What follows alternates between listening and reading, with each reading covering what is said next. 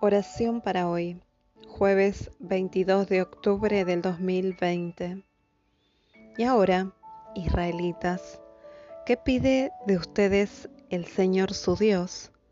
Solamente que lo honren y sigan todos sus caminos, que lo amen y lo adoren con todo su corazón y con toda su alma. Deuteronomio 10, 12. Señor Dios nuestro y Padre Celestial, continúa con nosotros aquí reunidos y deja que por medio de tu Espíritu nuestros corazones crezcan en el entendimiento apropiado de cómo podemos servirte y vivir acorde a tu voluntad.